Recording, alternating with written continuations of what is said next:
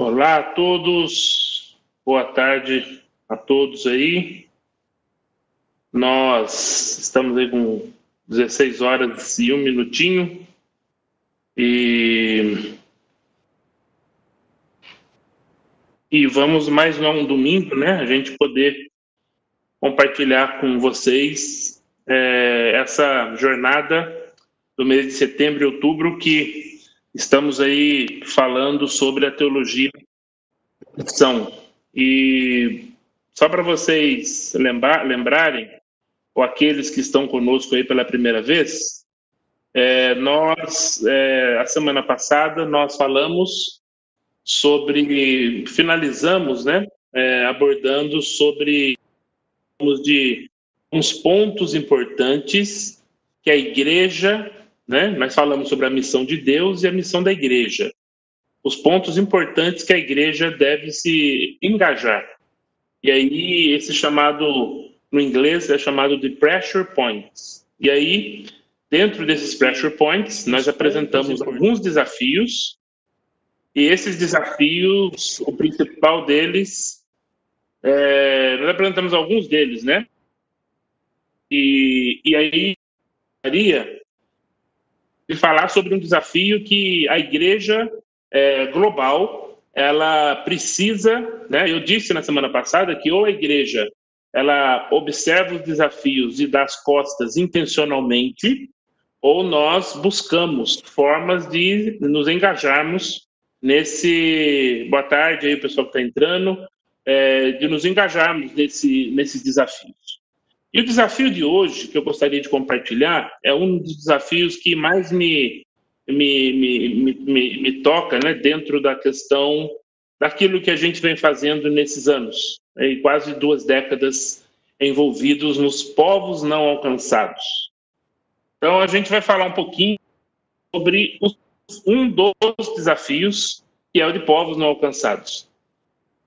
Um, a falar sobre os povos não alcançados, eu gostaria de, é, de iniciar com um vídeo. É, e depois nós vamos para um PowerPoint e finalizamos depois com um testemunho de uma amiga que tem servido, é, que serviu muito tempo aí entre os povos não alcançados. E, e vamos lá. Ô, ô Juliana, Tá dando bastante barulho aí. Tá um barulhão aí no, fundo, eu não sei o que é. Tá dando bastante barulho aí de, de alguma coisa, de algum som aí. Ah, tá. Obrigado. E aí nós vamos começar então com esse vídeo. Então vocês, é um vídeo bem curtinho. Eu queria muito que vocês prestassem atenção, porque nós vamos falar dos desafios dos povos não alcançados, ok? Depois vamos para o PowerPoint e depois seguimos aí. Então vamos pedir aqui a Deus que dê tudo certo que eu quero mostrar para vocês aqui. Então, vamos lá. Esse é o vídeo que eu gostaria de compartilhar com vocês. Ok? Vamos lá.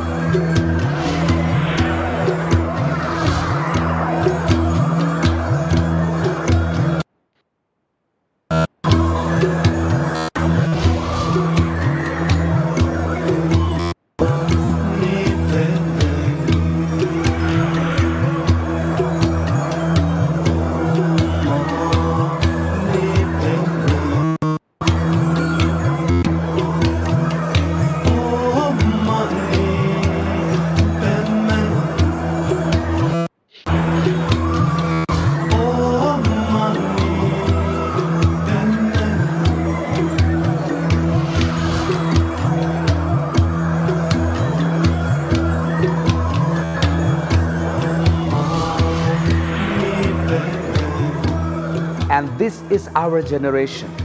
We will use our skills, our talents, and everything God has given to us. And by the power of the Holy Spirit, we will go to every country and bring the good news. This is the last call, and we will do it.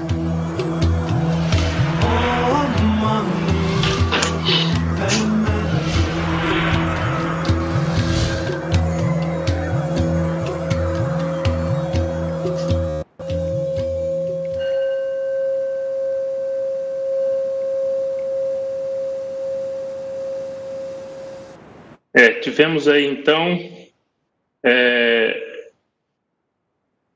essa. Vocês viram, ouviram aí, assistiram é, esse desafio dos povos é, não alcançados, né? E realmente, quando nós navegamos nesses mundos, né? Realmente nós observamos a milhares e milhares de pessoas de diferentes raças, né? cor de pele, né? É, é, feelings, formas de pensamento diferentes, e muitas delas nunca ouviram o Evangelho, não conhecem a pessoa de Jesus. Muitas delas conhecem o Jesus é, mas um Jesus diferente daqueles que a Bíblia apresenta. Eu me lembro que eu estava num país da África e peguei ali um meio de transporte e um rapaz muito educado. Começamos a conversar e comecei a falar sobre vida, falar sobre paz e falei que Paz, na minha definição, era uma pessoa, era Jesus. E no meio da conversa, ele sabia que eu era brasileiro, ele perguntou para mim se era algum jogador de futebol que eu estava falando. E naquela época não tinha ainda o Gabriel Jesus, né? E interessante é que na nossa cabeça, na nossa cabeça ocidental, aonde quantas e quantas vezes nós já não ouvimos falar de Jesus, mesmo até aquele Jesus de olhos azuis, hollywoodiano, da sessão da tarde, de outros né, horários da TV, da TV aberta e agora da TV fechada, é, um Jesus até não tão parecido com o da Bíblia, pelo menos alguns traços nós temos. Né? Nós, nós temos um país, pertencemos a um país de maioria católica, aonde também é, conhecemos aí, né, as festas religiosas e as pessoas conhecem o Jesus. É óbvio que quando nós falamos em conhecer, nós não estamos falando que todos têm relacionamento, que todos seguem, né, e que têm as atitudes de Jesus como seguidor de Jesus. Mas existem povos que não têm ponto de início, não tem um start, não tem um starting point. E, e esses povos não alcançados realmente mexem muito comigo, e quando é, eu estava, certa vez, num país do sudeste da Ásia, e entrei numa mesquita bem grande, é, e ali era uma sexta-feira, e, e foi a hora da oração.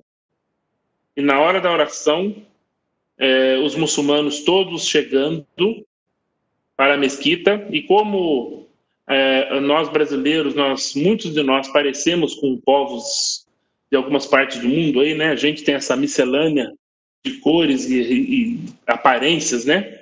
É, as pessoas não me tiraram da mesquita. Eu permaneci ali com muita educação, né? Respeito. Eu fiquei num canto ali, é, é, é sentado, e, e acompanhei a oração e ali nós oramos, né? Eu estava ali orando, é, pedindo a Deus que trouxesse paz àquelas pessoas, que se revelasse àquelas pessoas, para que elas conhecessem o Jesus, um Jesus que é mais que profeta, um Jesus que ele, ele, ele morre por uma causa do pecado, né? O homem peca e Jesus ele morre pelos nossos pecados e pelos pecados daqueles que estavam ali. E ali em silêncio né, e respeitando, com certeza, né, a, a, o momento da, da, daqueles, daqueles muçulmanos, eh, nós oramos ali pedindo a Deus que se revelasse, né?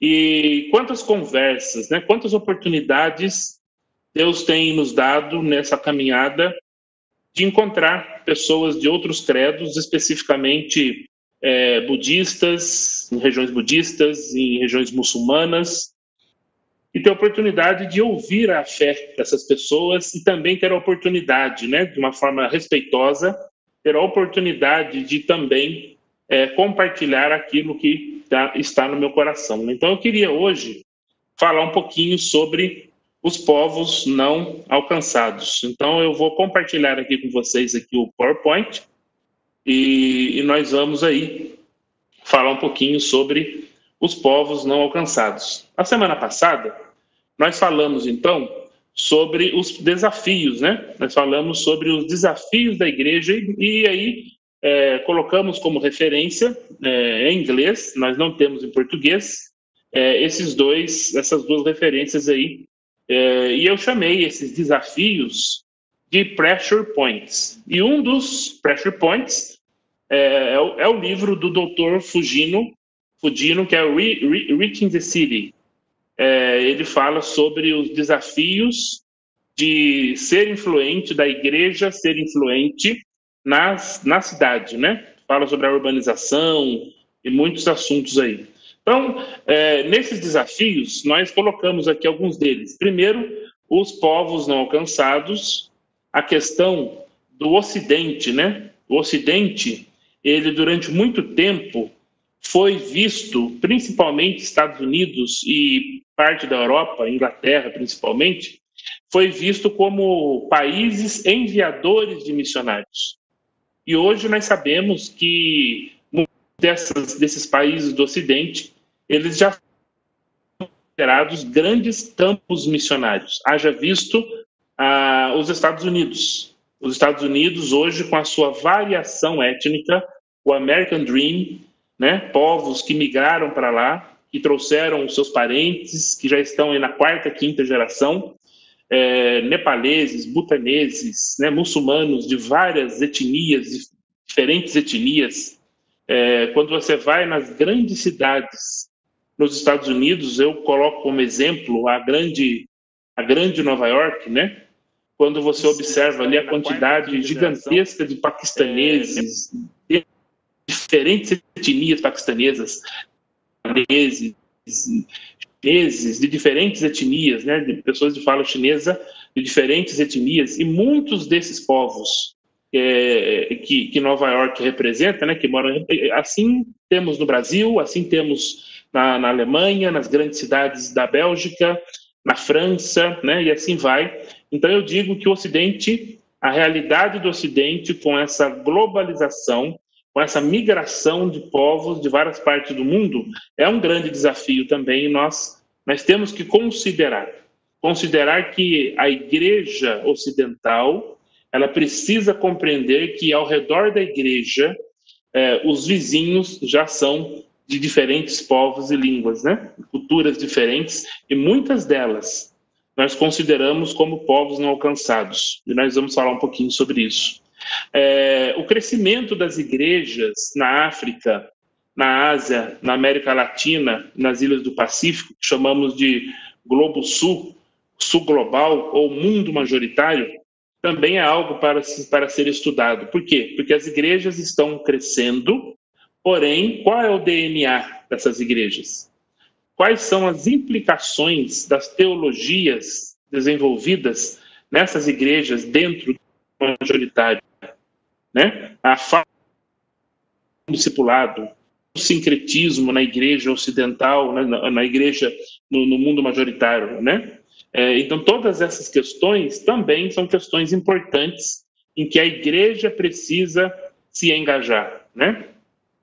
A questão do, do plural, da pluralidade, né? Do pluralismo e da pluralidade de fé, das crenças.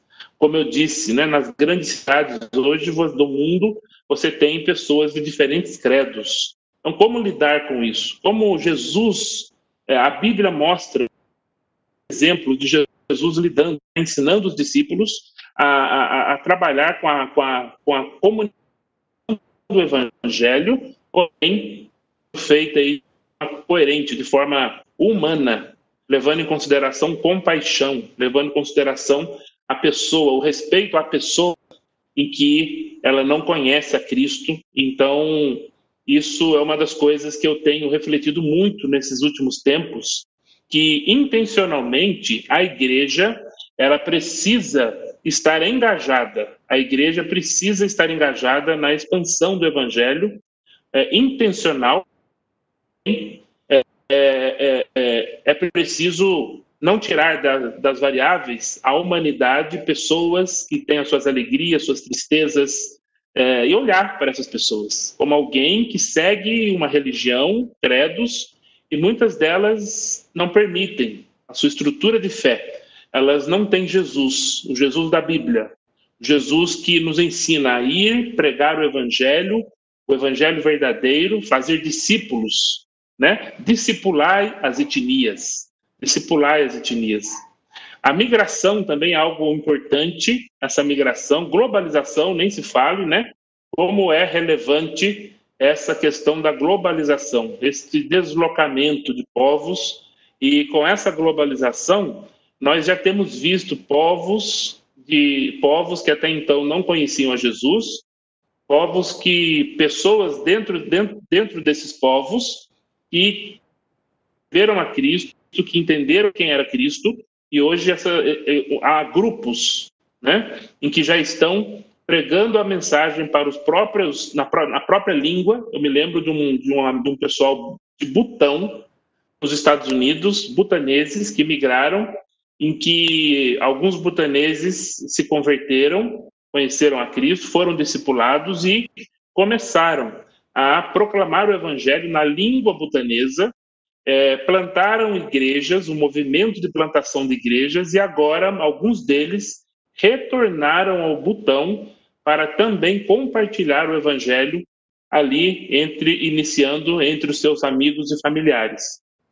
A, a questão da pobreza, algo que nós não podemos deixar de fora.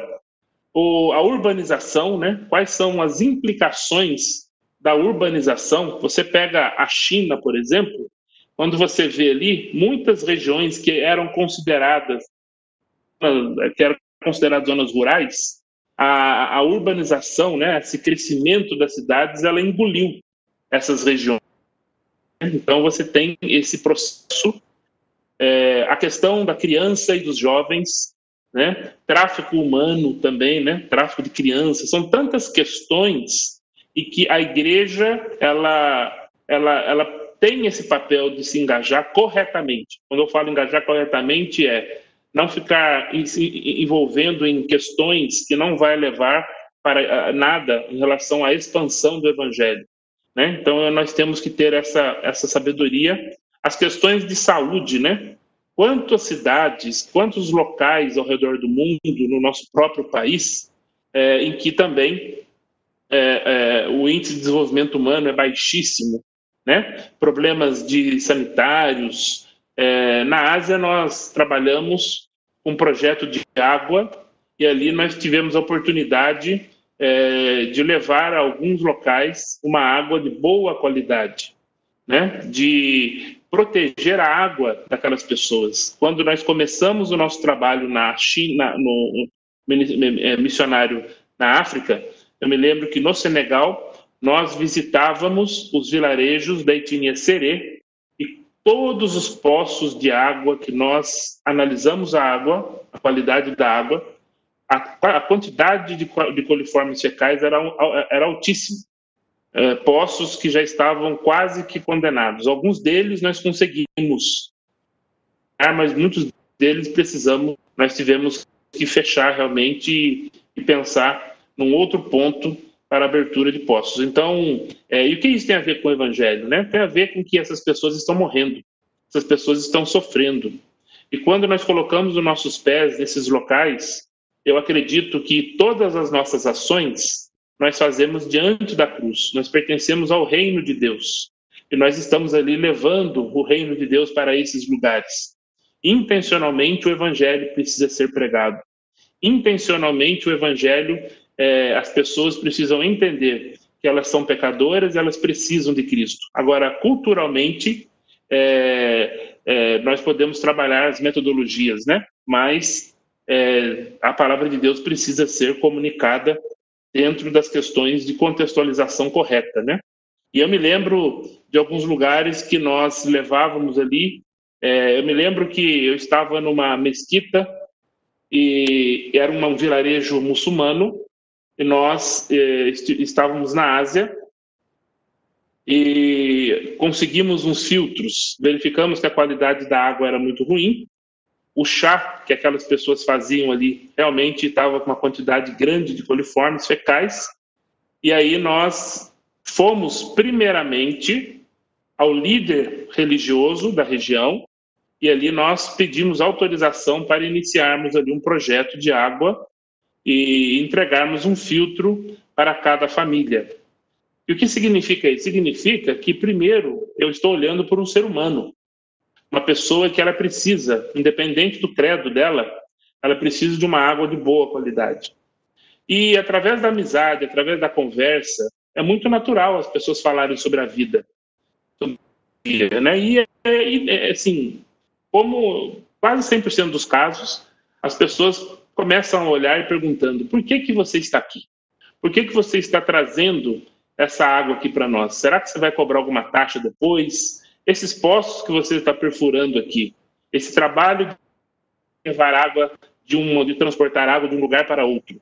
E com o tempo as pessoas sobre isso, né? Por que, que você faz isso? Aí a gente começa a bater uma outra conversa, a conversar sobre é, uma coisa que tem no nosso coração, impulsionada por Deus, né, para abençoar os povos, abençoar os povos com uma água física e também com a água espiritual, né? E a questão da oralidade, né, é um grande desafio a igreja compreender que nesses locais do África, Ásia, América Latina, ilhas, ilhas do Pacífico, do mundo majoritário, né? Como eu falei, a, a oralidade em muitos desses locais ela é efetiva. Oralidade na comunicação do evangelho, na transmissão, oralidade na, no discipulado, na formação de líderes locais cristãos para, para um movimento de plantação de igreja. Uh, as pessoas costumam, é comum, tudo ser feito ao redor da mesa, tomando um chá, comendo uma comida típica, ou tomando um chá ou uma bebida ela é típica. Então, tudo isso, muitas das conversas que nós temos uh, nesses locais, onde há uma grande concentração de povos não alcançados, nós fazemos ao redor da mesa, conversando, comendo, nos festivais, de uma forma muito espontânea. Então, mesmo dentro do Ocidente, aonde esses povos chegaram, né, migraram forçadamente ou não, deslocaram forçadamente ou não, nós temos a oportunidade de, de forma oral, a oralidade ela é muito mais fácil para eles terem do que formas práticas, é, pontos, quatro pontos, num papel escrito. Eu me lembro que num país da Ásia a gente morava e, e eu me lembro que nós tínhamos essa questão. Eu me lembro que fomos comprar algumas coisas numa, numa, numa loja e aí nós é, anotamos é, no, na língua que nós escrevíamos lá, nós anotamos e mandamos para já deixar pronto para eles, né? Quando eles perguntarem o local que mora, a gente fala, ó, pode entregar aqui esse endereço. E só que tinha que preencher um, um documento. E na hora de preencher o documento, eu falava para a pessoa, por favor, preencha aí, você já mora aqui. E as pessoas ficavam constrangidas elas perdiam a face e, e ficavam realmente é, é, é, constrangidas. Por quê? Porque elas não sabiam escrever. Eram pessoas que eram do, do, do, da zona rural para tentar uma vida melhor e depois nas, nos festivais, na época do plantio, da colheita, eles retornam para os seus vilarejos para ajudar as famílias e também guardam dinheirinho para ajudar os seus familiares. E esses povos, esse povo que nós nós convivíamos ali na Ásia, nós, nós entendemos que nós tínhamos que escrever para colocar o endereço, porque eles não sabiam escrever. Ou, quando nós íamos pegar o táxi, ou um táxi, ou um tipo de táxi, nós é, logo eles chegavam para a gente, quando nós, aproxim, nós aproximávamos do táxi, ele chegava para a gente já fazendo o sinal de não, não, não, não, nós não vamos. E aí, quando nós falávamos a língua, falávamos para ele, olha, nós queremos, na língua local, nós queremos que você é, nos leve para aquele lugar, perto daquele outro lugar. Aí a pessoa levava um susto e logo via que a gente falava e aí eles deixavam a gente, eles levavam a gente. Né? Então, nós vamos compreendendo que a oralidade, em muitos locais, muitas culturas, é a chave de entrada para uma amizade, para, um, para uma caminhada, né? e principalmente para comunicar as verdades do Evangelho através de storytelling, de histórias bíblicas. Né? E também a questão da imoralidade, né? a pornificação da sociedade realmente também tem sido uma seta, né? uma força negativa que tem também dificultado é, a comunicação do evangelho é, e, e, inclusive, infelizmente, até dentro das nossas igrejas, nós temos é, tido problemas nessa área e a nossa oração é que Deus oriente a igreja, a liderança das igrejas, os líderes, né, com relação a esses problemas e muitos líderes também têm enfrentado problemas dessa natureza. Então, nós apresentamos aí. Só que eu quero focar hoje e falar sobre os povos não alcançados. Né? Um vídeo. Esse vídeo mostra os povos budistas, muçulmanos, aqueles que não têm religião. Né? Você vê os hindus, a quantidade de pessoas que não conhecem a Cristo né? A quantidade de pessoas onde você tem pouquíssimos missionários, pouquíssimas pessoas para pregar o evangelho naquele oceano de pessoas. Então são os povos não alcançados. O que eu gostaria de, de propor aqui nessa tarde é que a gente possa entender como igreja, como cristão, né? Que cada um de nós, nós somos chamados o ID não é somente para um grupo de pessoas. O ID é para todos. ID e discipulai as etnias. Isso serve para você. Isso serve para você que acha que você é somente membro da igreja ou tem aquela carteirinha que agora você é membro. todos nós fomos chamados. A igreja do século 21, ela precisa engajar-se nesses pressure points e povos não alcançados não é diferente. Então, dentro do Brasil, dentro do, das grandes cidades, dentro da cidade, nas próprias cidades pequenas, né, eu estou aqui no interior de São Paulo, que eu, eu, eu vejo povos não alcançados aqui. Então, a igreja precisa começar a ser mobilizada, a compreender. A liderança precisa é, é, é, trabalhar as questões de que os povos não alcançados, os povos, as pessoas que têm seu rosto, né, a sua forma de ser, as suas culturas, essas pessoas, elas, o evangelho, elas vão conhecer a Cristo.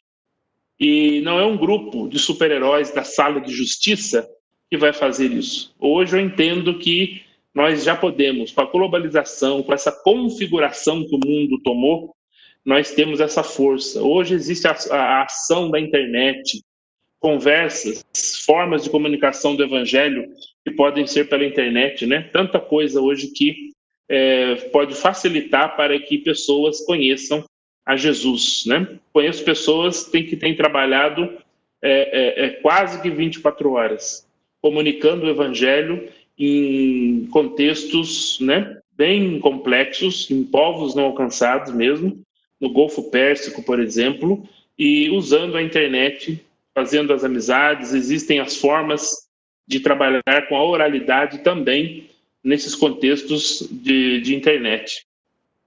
O conceito de grupos não alcançados é tão antigo, no próprio no Velho Testamento a gente vê né, a, a, a, as nações descrentes que viviam ao redor de Israel, que não conheciam o, o Deus de Israel. Né?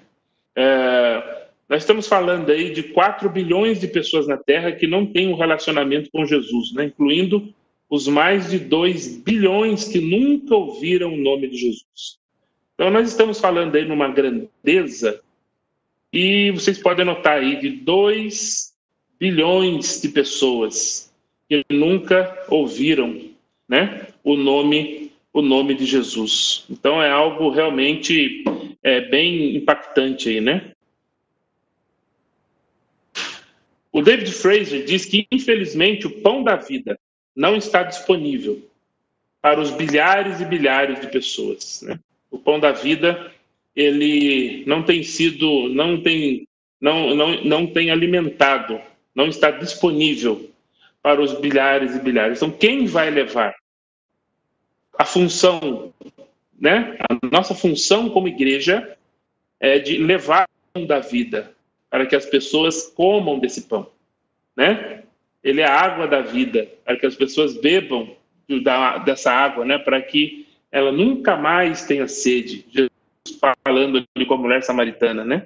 Então a, a igreja, cada cristão tem a responsabilidade de se envolver nesse projeto de apresentar o evangelho, levar o pão da vida, né? Para que seja disponível, disponível, que esteja disponível para esses quase 2 bilhões de pessoas, né? E aí, é, parafraseando aí, o ide de Jesus, né? É, ide e discipulai as etnias, né? Quando você vê do grego, do original grego, a ideia é de discipular as etnias, né? Então não estamos falando, por exemplo, quando nós pegamos aqui a Rússia, é, nós olhamos geograficamente, nós olhamos aqui, vemos o Brasil, olha o tamanho da Rússia, né? Perto da, da, da, da do, do, dos outros países da Ásia, né? Olha a, a porcentagem que a Rússia toma ali dentro do continente asiático, né? Só que quando nós olhamos com os olhos de Deus, quando nós olhamos a partir deste verso de, de, de Mateus 28, de discipular as etnias, nós estamos dizendo que dentro da Rússia existem vários grupos étnicos diferentes, que falam diferente, que se vestem diferentes, e têm características culturais diferentes. Automaticamente a mensagem do evangelho precisa ser contextualizada. Então, por exemplo, aí, ó, se você olhar a Rússia com os olhos de Deus, com os olhos das etnias, você vai ver aí várias e várias etnias, né? Você tem aí os tatars, você tem aí os buiats, você tem os armênios, você tem uma série grande, né, de etnias, o, o, os chechenos, né, diferentes etnias aí. E aí você nota, se você sai de um extremo a outro da, da, da Rússia, não sei se acompanharam, mas na, nos jogos é, é, é, na Copa do Mundo que foi na Rússia, é, a, as redes de televisão, né, as redes, as diferentes redes faziam documentários. Né, ia para um do extremo ao outro da Rússia e aí tinham povos completamente diferentes do, do né? Então são pessoas diferentes, assim como no Brasil, né? Nós temos aí a diferença. Você pega lá o, o gaúcho e pega o sertanejo, quão diferente eles são, né? E dentro da Rússia existem vários povos é, que não que nunca ouviram falar do Evangelho. Um exemplo aqui, né, tirado aí do projeto Joshua, do, aí você tem aí o, o, o, o, site aí, você pode pesquisar, mas um exemplo é o povo Ingush, não sei se estou pronunciando correto, eles falam a língua Ingush, eles são muçulmanos, eles estão ali, ó, na regiãozinha aqui embaixo, aqui, ó, bem nessa pontinha vermelha aqui, você pode ver aqui que aqui estão, o, eles vivem aqui, é uma etnia e que é totalmente não cansada, né? Uma, uma etnia então a, a, a, então, né? É para que Deus, né? É, prepare o coração desse povo para que eles recebam a mensagem do Evangelho. É, aí pede também uma, orar para que é, para o uso efetivo do filme Jesus e outras formas de evangelismo na língua Ingush, né? Orar para que Deus proteja e encoraje os crentes Ingush e dê a eles, né, é, força, né, resistência, né, tenacidade aí é, e poder para que eles compartilhem também é, a, o evangelho com os da sua própria língua. Olha que interessante, né? O povo Ingush, aqueles pouquinhos ali que, que, que se convertem, eles podem compartilhar com os outros na mesma língua. Né? É, é, peça ao Senhor trazer né, uma igreja forte, uma igreja que, que consiga é, reproduzir, né? É, é um movimento de, planta, de plantação de igreja. Hoje é uma das áreas dentro de povos não alcançados e se discute muito é, levar um evangelho, é, uma transmissão do evangelho, mas também uma retransmissão. Nessa retransmissão é capacitar os irmãos é, para que eles próprios, né, os nativos, eles desenvolvam um projeto, um movimento de plantação de, de, igrejas. Isso é uma área também que nós precisamos que a igreja ore e se envolva intencionalmente, né? Orar também para que a palavra de Deus seja distribuída e proclamada no poder do Espírito, né? Orar para que a tradução da Bíblia na língua, né, é, seja também completada, né? orar para que eles possam realmente é, é, é, é receber Jesus e, e, ter Jesus como proteção, né? Como verdadeira proteção, né? Como torre de proteção e, como refúgio, né? O Jesus que realmente ele vem trazer paz, ele que ele, ele é a nossa torre, né? De segurança e refúgio. Esse é um exemplo dos vários outros povos não alcançados que vocês podem ter contato quando vocês é, pesquisarem ali o joshuaproject.net. Então, nós estamos falando de povos não alcançados, nós precisamos entender que existem, é, na missiologia, os missiólogos definem povos não alcançados. O que significa um povo não alcançado? Um povo não alcançado é considerado quantos por cento de pessoas? É quando não tem crente nenhum? É quando tem um pouquinho? É quando tem. Que pouquinho é esse? Ou acima de, que, de quanto não é mais povo não alcançado? Então, isso é uma coisa que a gente vai caminhar agora para a gente conversar.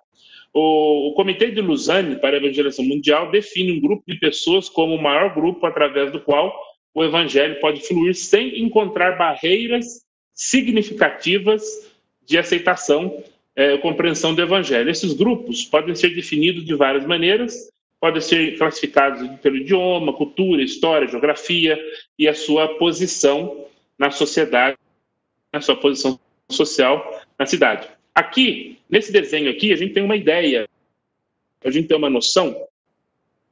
Você tem aí, a, dentro da população mundial, aproximadamente, nós estamos falando de grandezas, tá?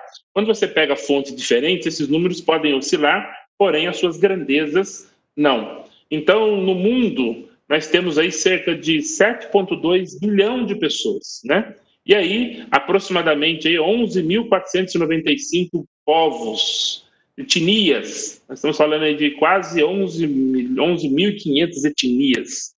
Agora, dessa quantidade aí, existe uma porcentagem que ela é considerada não alcançada. Foi o que nós falamos ali de 2 bilhões, 2,4 bilhão de pessoas, o que representa cerca de 6.827 povos. Então, esses povos, é, abaixo de 2% da população. Então, vamos supor que eu tenho, desses 6.827 povos que nós estamos falando, esses povos, é, menos de 2% da população daquele grupo étnico, ele é, é, é tem crentes ali. É uma pouquinho de crentes. Se, o que significa, gente, que essa quantidade é tão pequena, difícil para a igreja, para aquela quantidade de crentes, ela caminhar sozinha, ela crescer, desenvolver um movimento de plantação de igreja. A quantidade é tão pequena que ainda é preciso ter ações, forças, somar esforços para que deixe de ser chamado de povo, de povo não alcançado. Então, o povo não alcançado é aquele povo que ah, você tem uma quantidade, até tem crente, muito pequenininha, dois, menos de 2% da população é considerado não alcançado. E desses menos 2%, existem povos, dentro desses 6.827, existem povos que ainda que é muito mais baixo ainda que 2% de crentes né? Tem povos que é 0%. Então, nós estamos falando aí desses grupos, é, é, por exemplo, que são grupos chamados de não engajados. Ou seja, eles ainda têm, ele tem, não tem gente orando por eles, não existe nenhum projeto eh, sendo desenvolvido para alcançá-los, eles fazem parte de um grupo, eles estão dentro do grupo de não alcançados.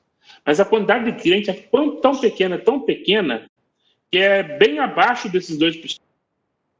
Tem pouquíssimos crentes, é, não tem ninguém. Ou seja, é, dentro dos não alcançados existem as prioridades das prioridades, né?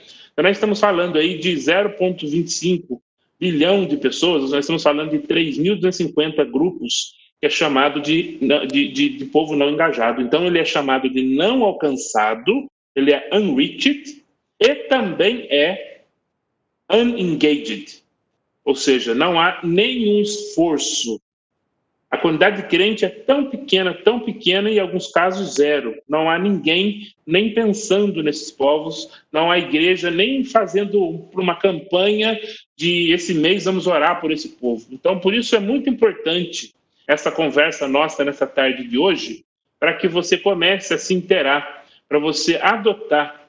Ah, mas a minha igreja tem 30 membros. Ah, eu tenho uns pequenos grupos na minha igreja, eu tenho 100 pequenos grupos. Ah, eu tenho 30 pequenos grupos. Olha, por que não a gente não, conhe não conhecer o, o, os grupos não alcançados e aí lá dentro, os mais críticos ainda, os não engajados? Já pensou se cada pequeno grupo da sua igreja ele começa a se envolver, a buscar informação, sobre esse povo, e aí começamos um processo de oração.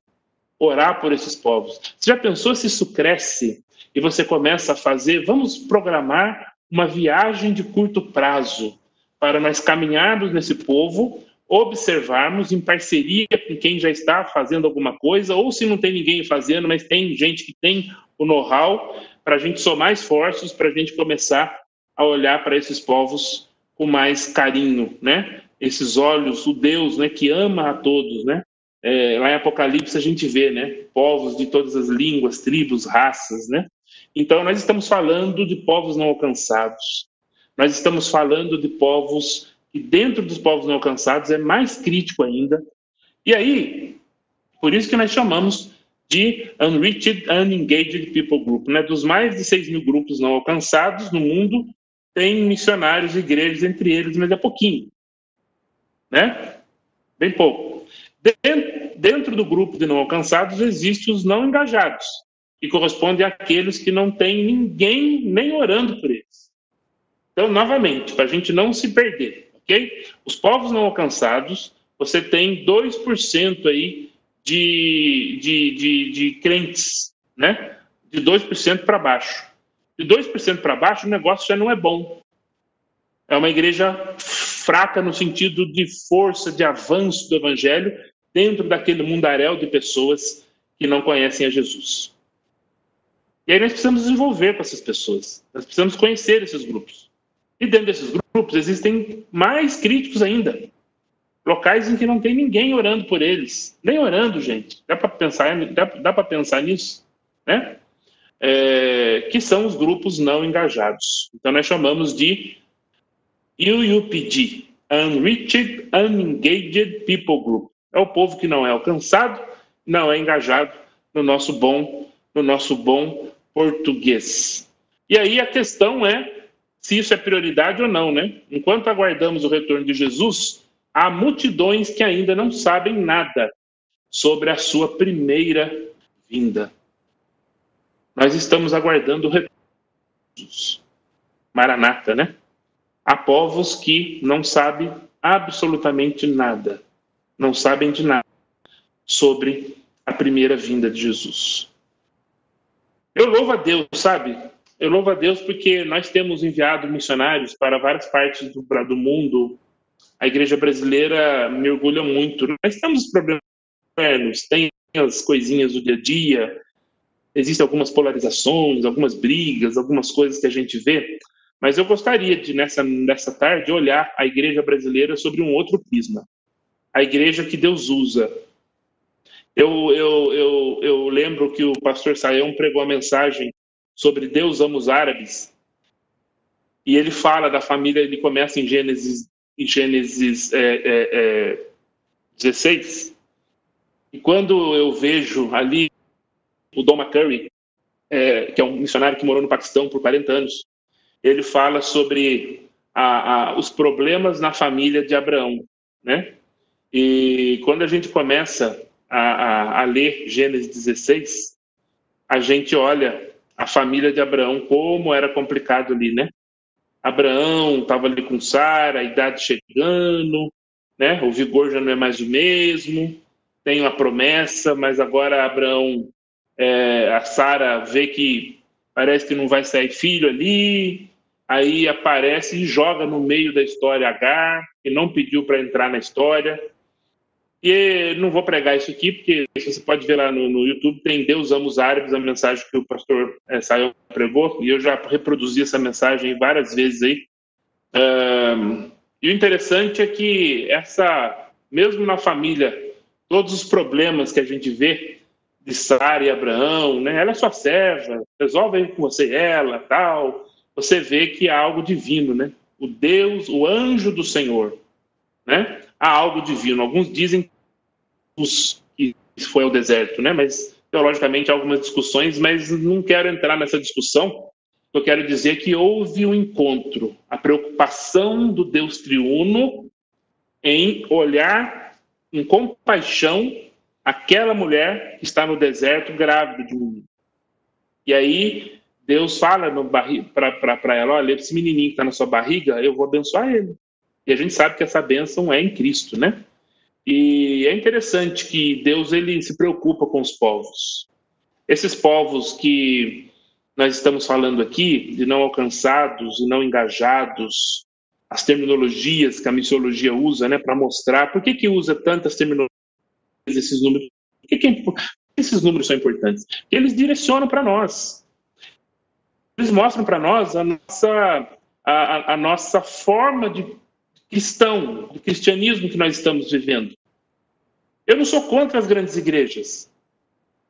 Eu acho maravilhoso. Eu não sou contra você ter um ar-condicionado, você ter um bom estacionamento, você ter palcos que saem até é, é, é, é, é luzes bonitas, né? algo que talvez seja mais contemporâneo, dependendo do grupo, da região em que foi colocada, que foi plantada a igreja. Tudo isso faz parte, janelas lindas.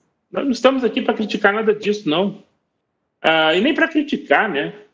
Na verdade, o que eu estou aqui para dizer é que a igreja, não importa se ela é numa favela ou numa comunidade pobre, ou se ela é num bairro lindo, ou a igreja ela tem todos os requisitos, os recursos, amém.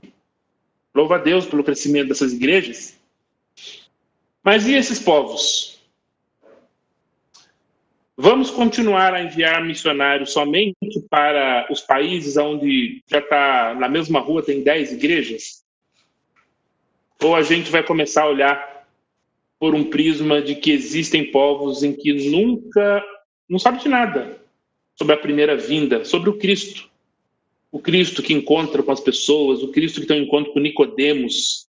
Em João capítulo 3, aquele encontro com Nicodemos é maravilhoso, né? Jesus ele encontra as pessoas. A natureza do nosso Deus é de encontrar, de vir atrás. E o que ele quer fazer é trazer DNA para a igreja. Ele, cada um de nós, a gente tenha essa, esse DNA do id e discipular. Ah, mas eu não tenho condição. Tenho. Me desculpe, mas a gente tem. A gente pode se engajar, a gente pode se envolver sim. Existe uma forma que a gente pode se envolver. Então, a minha oração nessa tarde é que a gente comece a falar para outros dentro da igreja: puxa, vamos Vamos começar a orar por esses povos? Vamos começar a fazer alguma coisa? Vamos adotar ação? Será que você conhece, a gente conhece alguém que já começou a orar?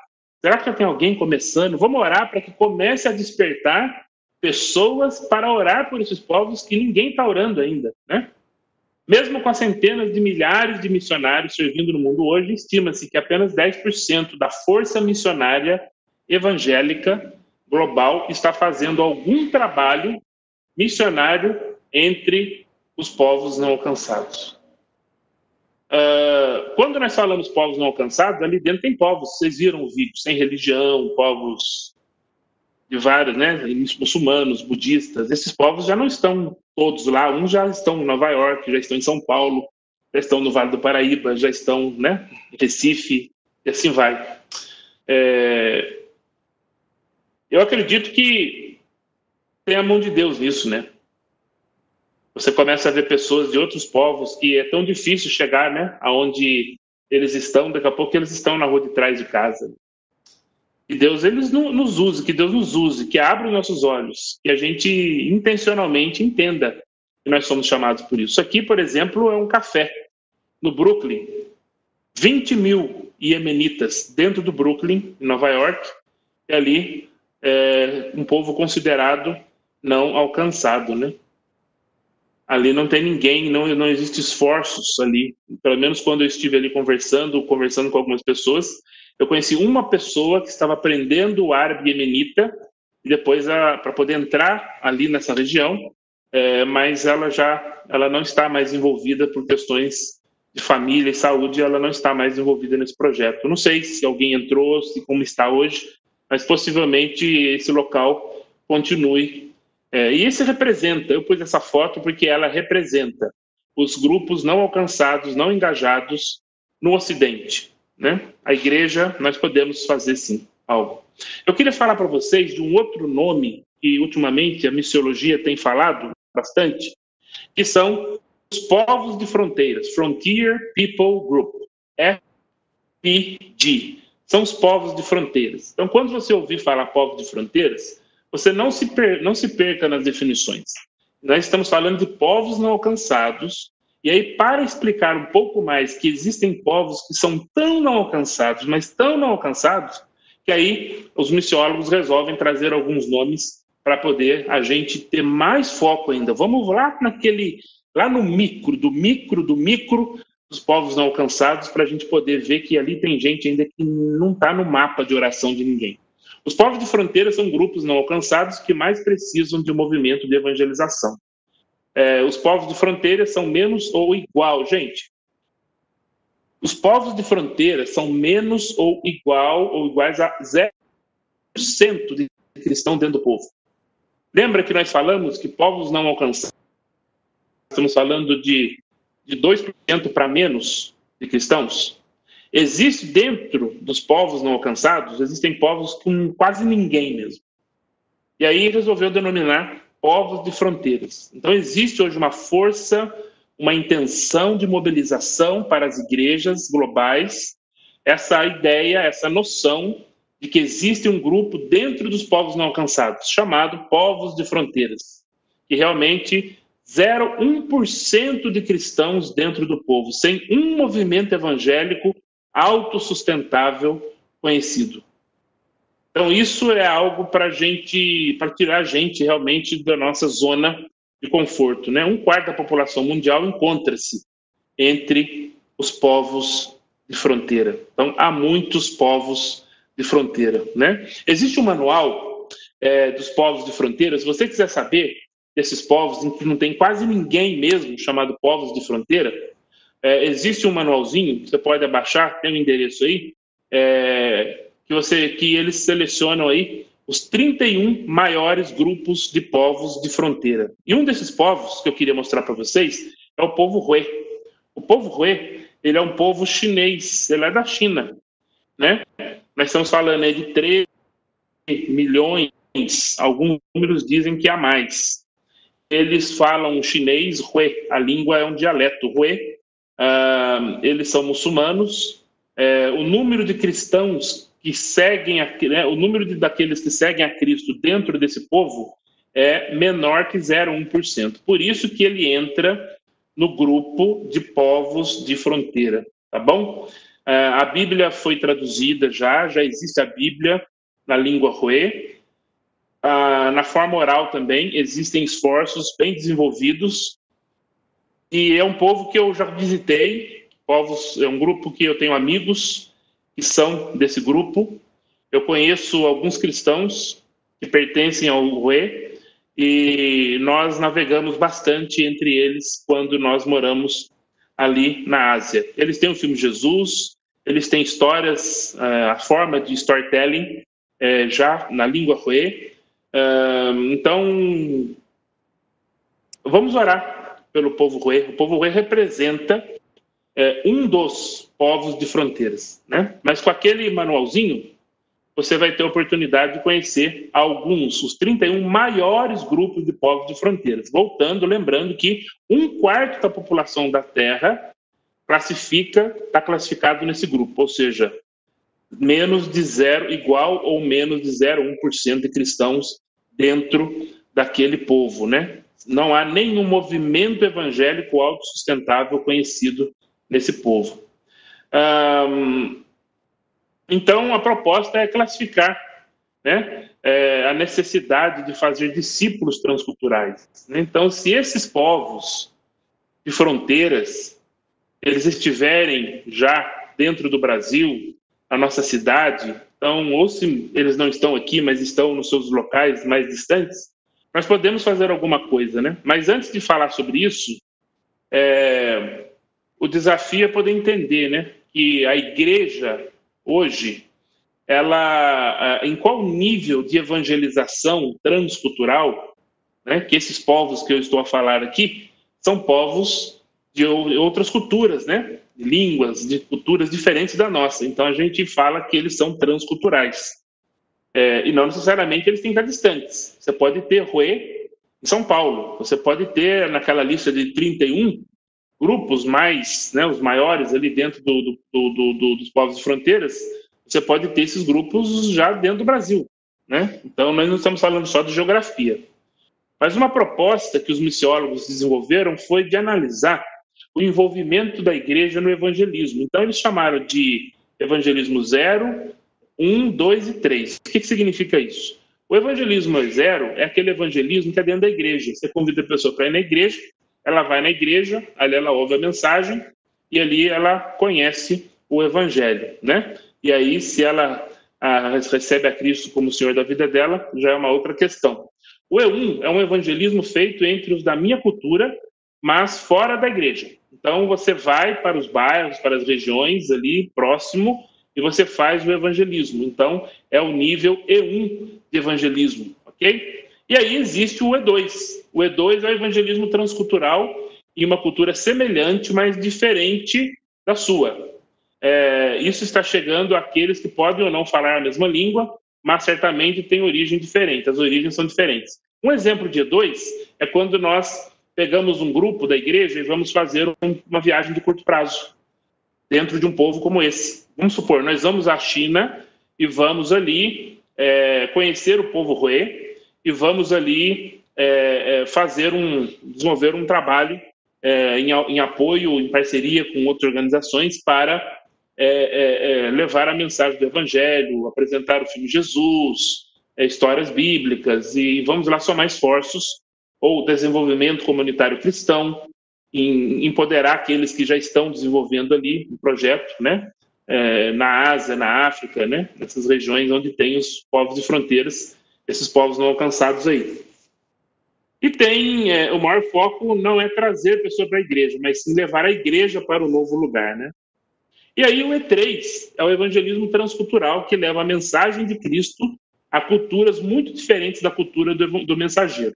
Isso, isso é alcançar aqueles que nunca ouviram falar de Jesus ou que têm alguma resistência culturalmente instalada ao cristianismo. Esse exemplo é o exemplo dos povos não alcançados. Quando você serve entre os povos não alcançados, aí vocês viram ali duas terminologias, os não engajados, ou seja, menos gente ainda que não tem, e menos e menos e menos e menos gente ainda que é os povos fronteiras, né?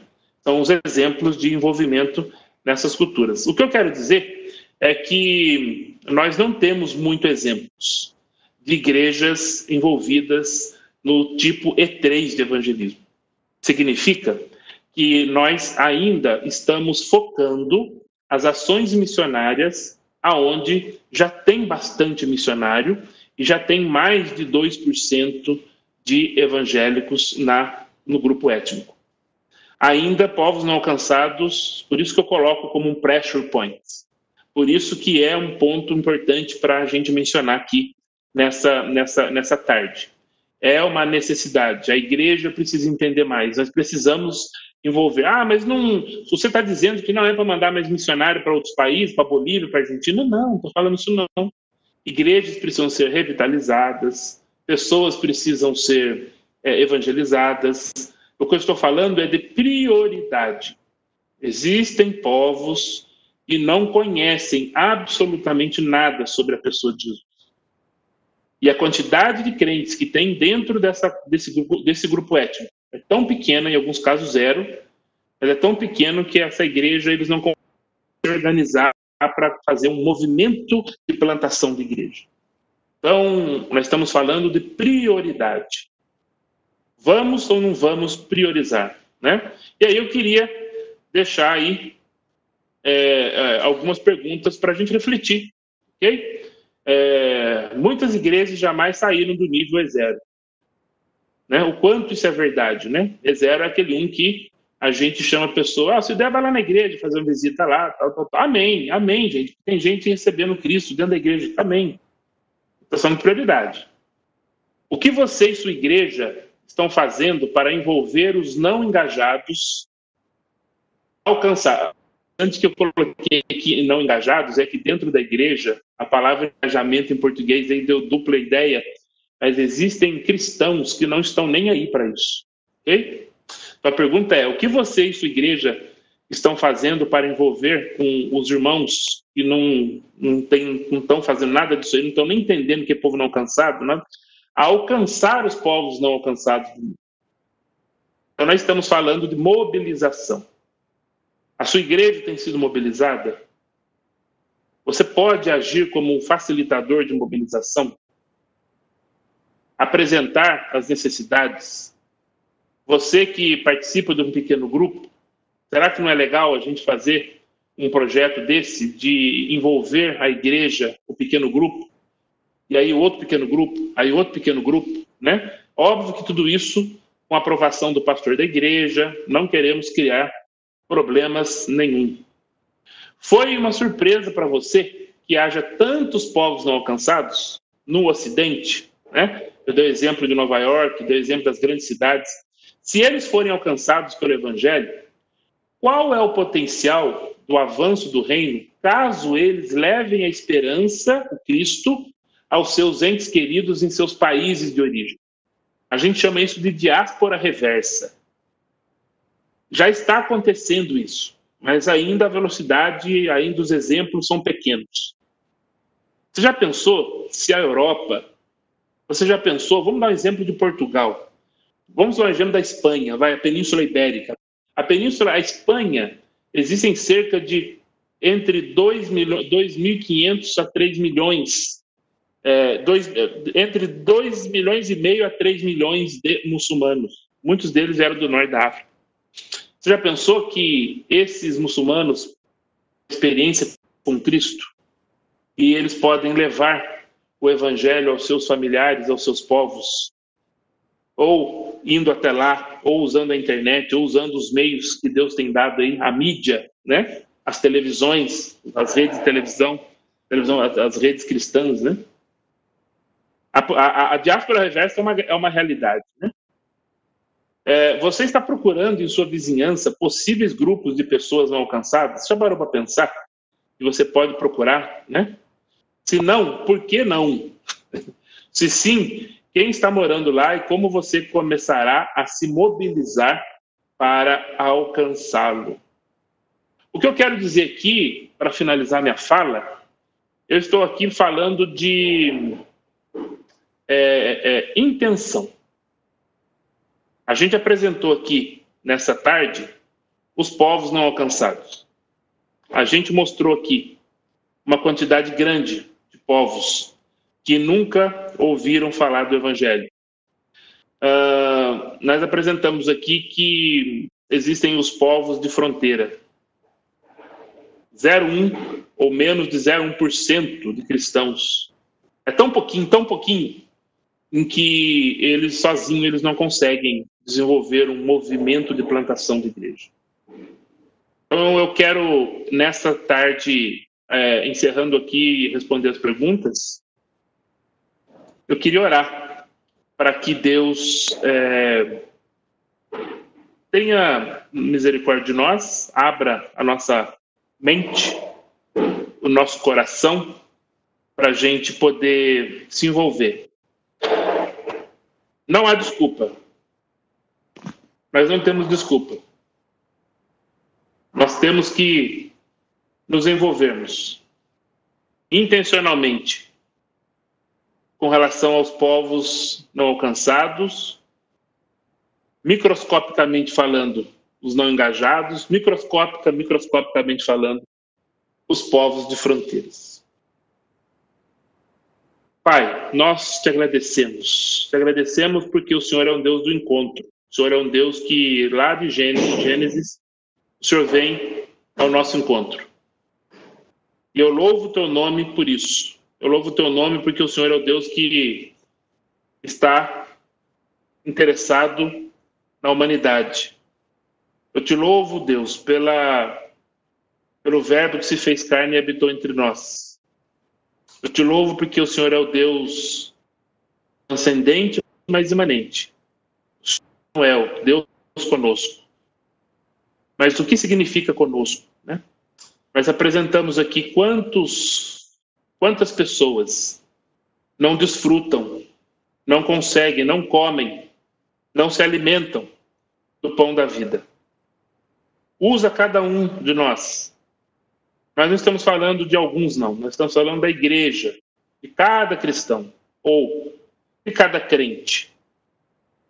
Para que a gente possa realmente entender que existem povos que nunca ouviram falar, em que não participam desse, não comem desse pão, não bebem dessa água, a água da vida, Tira a gente da zona do conforto.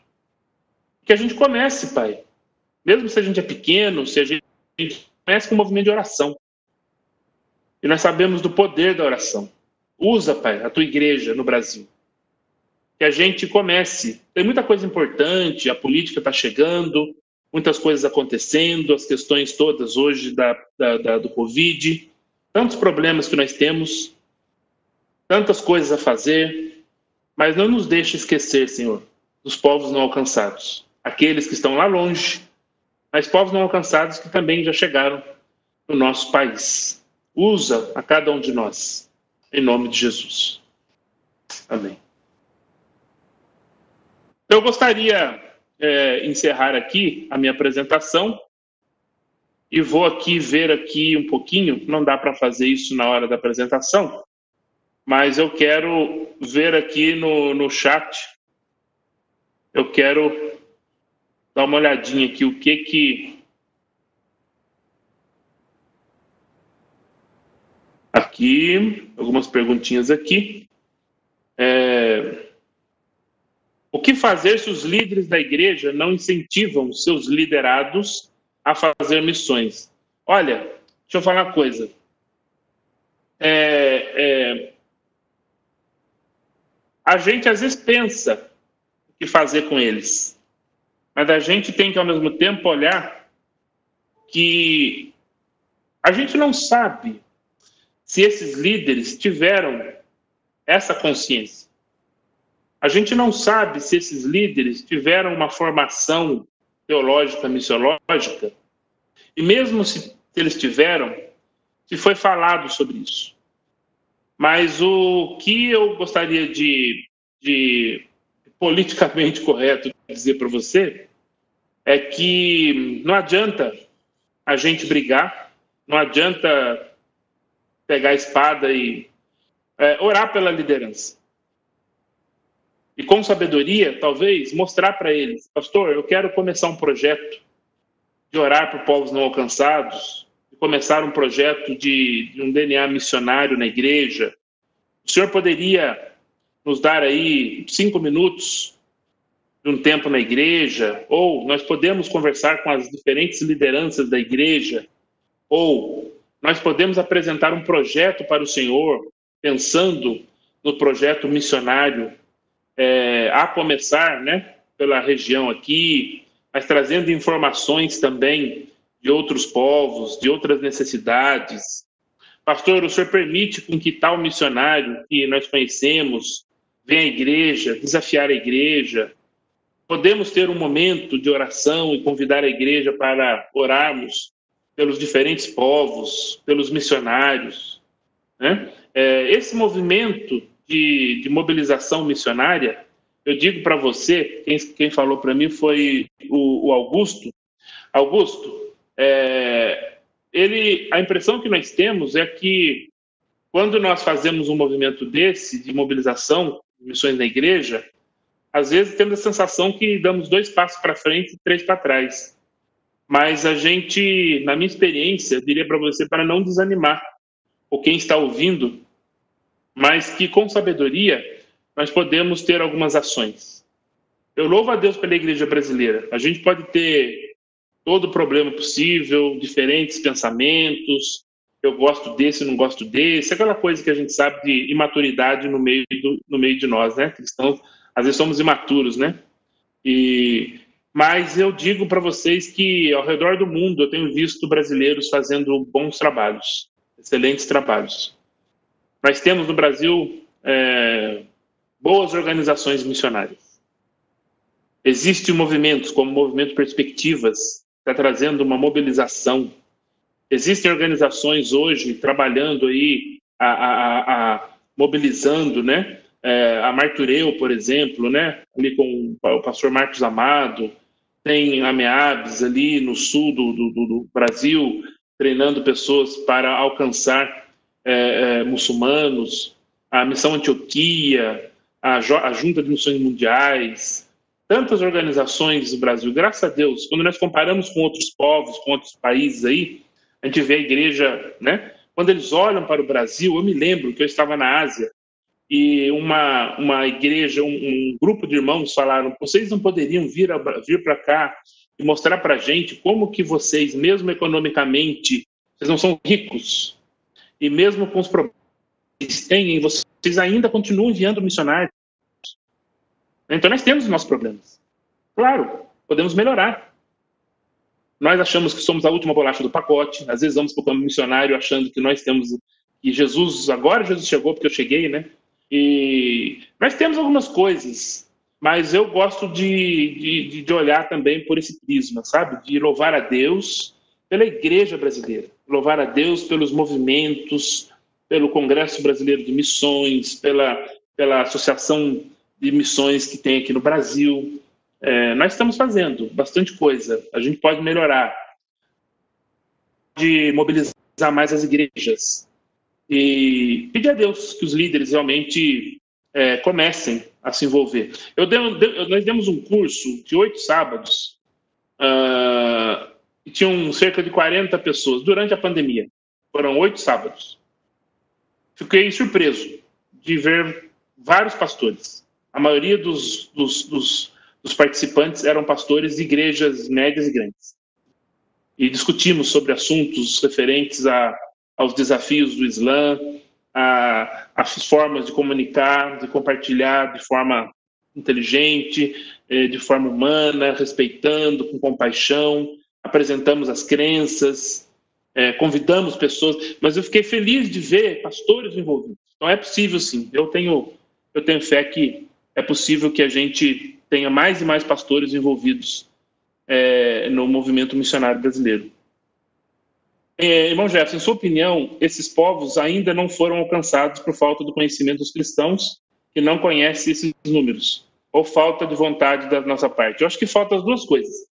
Eu acho que o maior problema é realmente a falta de informação. Eu vou dizer para você que foi o Marconi, Marcondes, é, eu vou dizer para você o seguinte: é, nós estávamos ali em Portugal, nós tivemos a oportunidade em que levamos 11 pastores para um país do norte da África. Passamos alguns dias ali. O projeto se chamou Escuta Missionária. E a orientação foi a seguinte: olha, é, eu sei que vocês são pastores, mas nós vamos conhecer uma realidade. Nós vamos conhecer irmãos que estão dentro dessa faixa de não alcançados, não engajados e também eles fazem parte dos povos de fronteira. E ao terminar essa viagem, no retorno, todos perguntavam para mim: a gente quer se envolver. Ajuda a gente a se envolver. Nós queremos fazer alguma coisa. O que, que nós podemos fazer? E aí eu disse a eles: olha, vocês ouviram da boca dos, próprios, dos, dos próprios irmãos, dos líderes, as dificuldades que eles têm. Resumindo a história, ô Marcondes, o que aconteceu foi que entrou a pandemia. Logo depois dessa viagem entrou a pandemia.